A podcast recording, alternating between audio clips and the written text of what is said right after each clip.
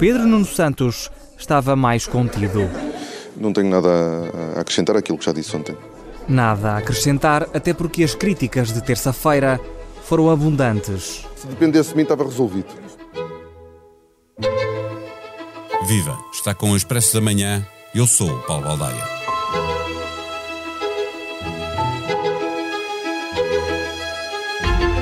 As declarações de Pedro Nuno Santos, queixando-se do seu colega das finanças, que obriga uma empresa da sua tutela a esperar meses para ter uma autorização e poder comprar umas rodas, não são uma novidade absoluta. Ministros contra o dono da chave que abre o cofre sempre houve. E o tema deve ser o pão nosso de cada dia nos Conselhos de Ministros. Acusar publicamente outro ministro para justificar a saída do presidente de uma empresa pública é que já não é muito comum. Agradece o PCP, que encontra neste conflito um argumento mais para dizer a António Costa que é preciso abrir os cordões à Bolsa. Que tudo isto aconteça no rescaldo de umas eleições, ganhas pelo PS, mas com fortíssimo sabor a derrota, só complica mais a gestão política que tem de ser feita pelo Primeiro-Ministro. Não quer remodelar e, quando fizer, é quase impossível dispensar Pedro Nuno Santos, o socialista mais bem colocado para suceder António Costa quando este deixar a liderança do PS. Neste episódio, falamos com João Vieira Pereira, diretor do Expresso. O Expresso da Manhã tem o patrocínio do BPI. Abra uma conta valor multiproduto júnior ao jovem BPI com um mínimo de 100 euros. Ou faça um plano mensal de entregas periódicas de 25 euros para os seus filhos e ganhe um álbum digital Dream Books. Campanha válida até 30 de novembro para jovens até aos 15 anos.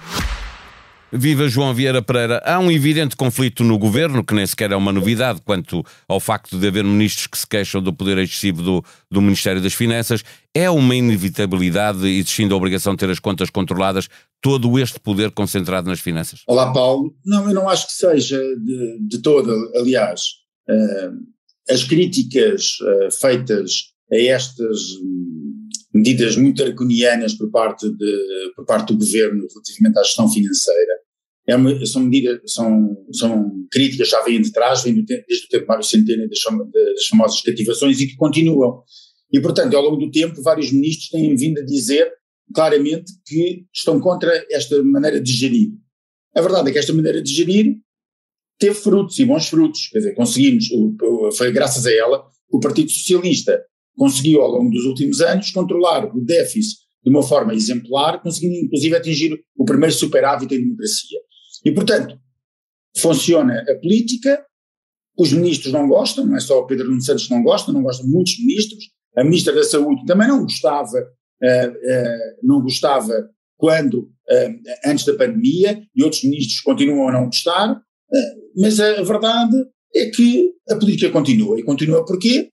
Porque tem a cobertura total de, de António Costa, que continua a achar, e se calhar corretamente, não, não sabemos, não é isso que estamos a avaliar, mas continua a achar que esta é a maneira correta de gerir e dá todo o respaldo a João Leão, como deu a Mário Centeno Sim, mas a certa altura Parece que, que, as despesas estão todas cativadas eh, para início de conversa e que vão sendo libertadas ao sabor da, da vontade de um ministro que, a certa altura, tem quase tanto peso político como o primeiro-ministro, ou às vezes mais, não é? quando impede outro ministério de gastar dinheiro.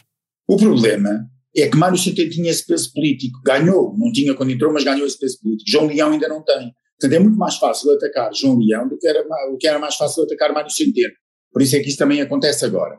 Mas, independentemente disso, essa gestão, que é do ponto de vista financeiro correta, torna as coisas muito difíceis de acontecer. Repara, nós tivemos em, dois, em, em 2018, se não me falo, ou 2017, agora não, não, não, consigo precisar exatamente o ano, nós tivemos o valor mais baixo de investimento público de sempre, de que há registro, porque simplesmente o, o Estado não investia. Não investia, era Mário Centeno, Ministro das Finanças, e o Estado não investia nada. Era um valor mais baixo de investimento público de sempre. Porquê? Porque é necessário controlar o déficit. Como é que se controlava o déficit? À custa do investimento público, à custa daqueles gastos que eram necessários fazer, fosse na educação, na saúde, um, ou outras áreas do governo, e não eram feitos. Não eram feitos porque Mário Centeno não deixava. João Leão está apenas a seguir a mesma cartilha deixada por Mário Centeno. Aliás, quem é que era o secretário de Estado do Orçamento quando, quando Mário Centeno era, era Ministro das Finanças? João Leão. João Leão. Quem é ficou Ministro das Finanças quando Mário Centeno saiu? João Leão. não, nada mais claro para dizer que António Costa acha que aquela é a política correta para seguir. É, é, é não é imaginável que, que, eh, estas discussões não se façam no interior do Primeiro-Ministro, do Conselho de Ministros, aliás, eh, portanto, significa que Pedro Nuno Santos ou outros ministros já fizeram esta discussão. Agora, ela é na praça pública. Do ponto de vista político, é suportável que um ministro acuse o outro de estar a interferir negativamente na sua ação governativa e os dois continuem no governo, ou, para continuarem os dois no governo, que alguma coisa não mude? Paulo, sobre este governo e sobre as questões sobre se, do ponto de vista político, o ministro deve sair ou deve sair demitido, etc., o primeiro-ministro já, já, disse tudo. Quer dizer, o primeiro-ministro mantém o ministro da Administração Interna no governo, apesar de todas as trapalhadas em que ele viu envolvido, inclusive o acidente mortal em que ele esteve envolvido na, autoestrada e que continua ser as explicações de como, é que o, de como é que o acidente ocorreu, a velocidade é que o carro ia, o que é que aconteceu ao carro, etc. Portanto, as trapalhadas são totais. E o ministro e o, o primeiro-ministro sempre deu, sempre, sempre deu um, cobertura aos seus ministros, duvido que neste momento vá fazer algo, algo diferente. Agora, não é bonito, não é bonito que este tipo de tensões venha para a praça pública, ainda mais quando elas aparecem claramente no sentido de uma desculpa usada por Pedro Nuno Santos para tentar tapar, uh, com, tapar ou esconder o seu próprio falhanço que foi a questão da CP. Ele apostou tudo na, na, na reconstrução da CP, dizia que era, era reconstruir a indústria e, e, e ele ia reintroduzir a indústria pesada em Portugal e que ia ser um grande cluster em Portugal através da CP e, pelos vistos, é um já, já lá vamos a essa parte, à gestão da, da CP, porque eu queria ainda, eh, so, uh, so, uh, olhando para o aspecto político, o PCP já aproveitou o momento para fragilizar politicamente o Ministério das Finanças e o governo, colocando-se ao lado de Pedro Nuno Santos contra João Leão. Este é um episódio que pode favorecer o PCP nas negociações para viabilizar o Orçamento de Estado. Falo muito rapidamente dois pontos. Um, o PCP vai sempre, vai sempre defender uh, Pedro Nuno Santos neste capítulo, porquê? Porque Pedro Nuno Santos fez aquilo que, que o PCP queria, que foi a fusão entre a EMF e a CP, que permitiu a transferência de trabalhadores da EMF para a CP e criar um dos maiores sindicatos em Portugal com um poder astronómico. Sindicato esse está nas mãos do PCP. E, portanto, logo, aí vai ser, uh, o PCP vai sempre dar cobertura a Pedro Nuno Santos. Relativamente ao orçamento, eu acho que o, que o PCP já tinha bastante mais argumentos para levar a água ao seu moinho depois dessas eleições autárquicas, porque as eleições autárquicas, apesar de ganhas pelo PS, há uma grande fragilidade que veio, eh, que, que veio à luz, que é, que é à luz do dia, que é Lisboa, com a perda de, da, da Câmara de Lisboa, e que torna neste momento impossível que o Partido Socialista queira uma crise política e queira esticar a corda no orçamento. O Partido Socialista vai ter de negociar mais, com o PCP ou com o Bloco de Esquerda, se isso acontecer, é mais difícil, mas vai ter de negociar mais com o PCP e dar mais algo ao PCP para conseguir uma aprovação do Orçamento de Estado mais do que aquilo que estava previsto antes. É, em relação à CP, é, tu consideras o, o, o Ministro de, das Obras Públicas e dos Transportes, Pedro Nuno Santos, considera que Nuno Freitas foi o melhor presidente que a CP teve na sua história. Tu não estás de acordo? Achas que o mandato dele não foi Olha, positivo? Foi, foi o melhor presidente da CP depois de todos os outros, não é? Porque é exatamente isso que se passa. Repara, Nuno Freitas entra na CP, classificado agora quando se vai embora, atenção, o melhor presidente sempre da CP, de longe, classificado por Pedro Nuno Santos, bate com a porta e diz: Não sou capaz. Não é? E Pedro Nuno Santos o que faz? Cria um caso político para abafar esta saída. A verdade é que a primeira medida que Nuno Freitas toma, juntamente com Pedro Nuno Santos, é a fusão da EMF com a CP. E porquê é que isto muda radicalmente um, uh, eh, o contexto em que a CP e a, e a EMF funcionavam? É que a EMF tinha um, tinha um estatuto de exclusão especial que não tinha de cumprir o Código de Contratação Pública. Era considerada uma empresa que tinha esta exceção, porquê? Porque, o, porque quando avaria um comboio, o comboio não pode ficar parado. Portanto, tem de ser rápida a, a compra de material, a adjudicação de Pedro Nuno Santos dava o exemplo de uma autorização que demora meses a chegar para comprar umas rodas para uma locomotiva. Pronto. O problema é que demora meses a chegar desde que a EMF foi incluída na CP. Antes não demorava meses a chegar. Porquê? Porque a IMF não tinha de cumprir esse Código de Contratação Pública.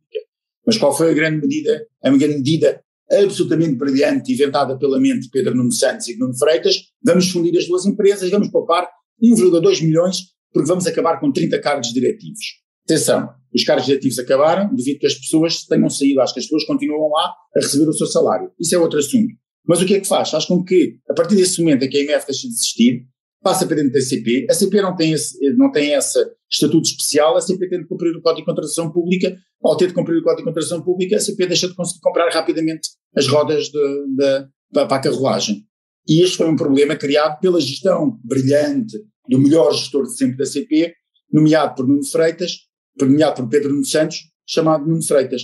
E, infelizmente, depois o que é que acontece? Nuno Freitas diz, não sou capaz de gerir, e bem, atenção, eu aqui acho que Nuno Freitas tem toda a razão, se não é capaz de gerir, se não lhe dão condições para gerir, ele vai-se embora, acho que fez muito bem. O problema é que o anterior presidente da CP, Carlos Nogueira, que foi demitido por Pedro Nuno Santos, já dizia a mesma coisa, até numa entrevista ao Expresso, depois de sair, disse isso exatamente, é que ele não conseguia trabalhar, porque ele tinha de, qualquer coisa que ele quisesse fazer, na CP tinha de ir ao, ao Pedro Nuno Santos pedir e depois tinha de ir a correr ao Ministério das Finanças, onde nem sequer era recebido pelo Ministro das Finanças, ia falar com o Secretário de Estado do Orçamento quando conseguia e não conseguia que lhe aprovassem eh, as despesas.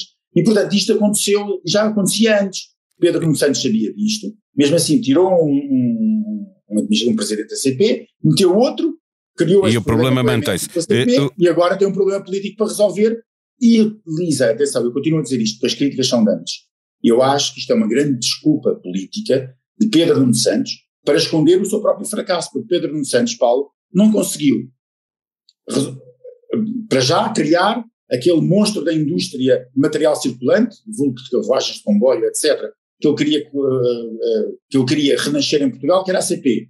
Não, criou o problema da TAP, com, com aquela perseguição aos privados de uma maneira absolutamente um, doentia, criou um problema da TAP, os contribuintes estão todos a pagar e que já não sabe quando é que vai ter resolução. E nem sequer conseguiu construir o novo aeroporto, que era para ser construído no Montijo e que agora, segundo, coisa, segundo o que saiu na imprensa e segundo declarações do, do presidente da ANA, José Luís Arnoux, se calhar para 2040 nós temos um novo aeroporto construído. Portanto, Pedro Nuno Santos, enquanto, enquanto ah, além de que a, educação, a habitação, que também é do pelour dele, se conseguir resolver é através do PRR, e no 5G das telecomunicações também é o pelour dele, ainda nem sequer concurso temos e somos a chacota mundial em termos de, de concursos de 5G. Portanto, acho que Pedro Nuno Santos está longe de, de, de, ter, eh, de ter trabalho para apresentar no, no, Ministério das Obras Públicas. E agora está visto está que faz uma avaliação muito negativa do, do mandato de, de Pedro Nuno Santos como Ministro. Olha, eu faço a avaliação muito negativa das expectativas que ele queria, porque Pedro Nuno Santos entrou, é, é, parece aquelas pessoas que entram tipo de caminho, de peito aberto, dizer venham eles que eu agora cheguei e sou o salvador do mundo. Como se todos os anteriores ministros das obras públicas tivessem sido uns ignorantes. E, de, e, e, portanto ele vai cheio de vontade e de garra, eu, eu sou o melhor do mundo e vou resolver tudo. E depois a realidade entra-lhe entra pela janela. E a verdade é que eu acho que Pedro Santos não foi um mau ministro. E não está a ser um mau ministro. Está a ser o ministro possível. O problema é que ele colocou as expectativas muito lá em cima e não as cumpriu, ou pelo menos não as está a cumprir até agora. Fuga de rendeiro é um vexame e mostra impunidade. Deputados querem apurar responsáveis. Mariana Mortágua considera mesmo que a fuga tem responsáveis diretos no sistema judicial. A democracia exige que sejam identificados e investigados até às últimas consequências, defende a deputada do Bloco de Esquerda. A vida para o governo não está fácil. O Presidente da República desautorizou o Ministro da Defesa e travou a substituição de Mendes Calado por Gouveia e Melo. Não é o momento adequado para falar do assunto, sentenciou Marcelo Rebelo de Sousa, lembrando que essa é uma decisão que tem de ser ele a tomar. Futebol não se joga apenas na Liga dos Campeões e a festa faz-se nos Jogos da Taça.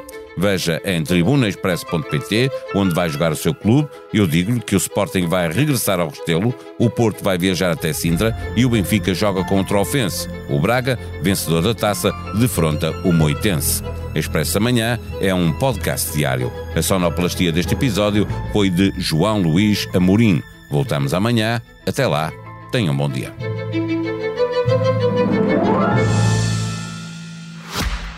O Expresso da Manhã tem o patrocínio do BPI. Abra uma conta valor multiproduto júnior ao jovem BPI com um mínimo de 100 euros. Ou faça um plano mensal de entregas periódicas de 25 euros para os seus filhos e ganhe um álbum digital Dream Books. Campanha válida até 30 de novembro para jovens até aos 15 anos.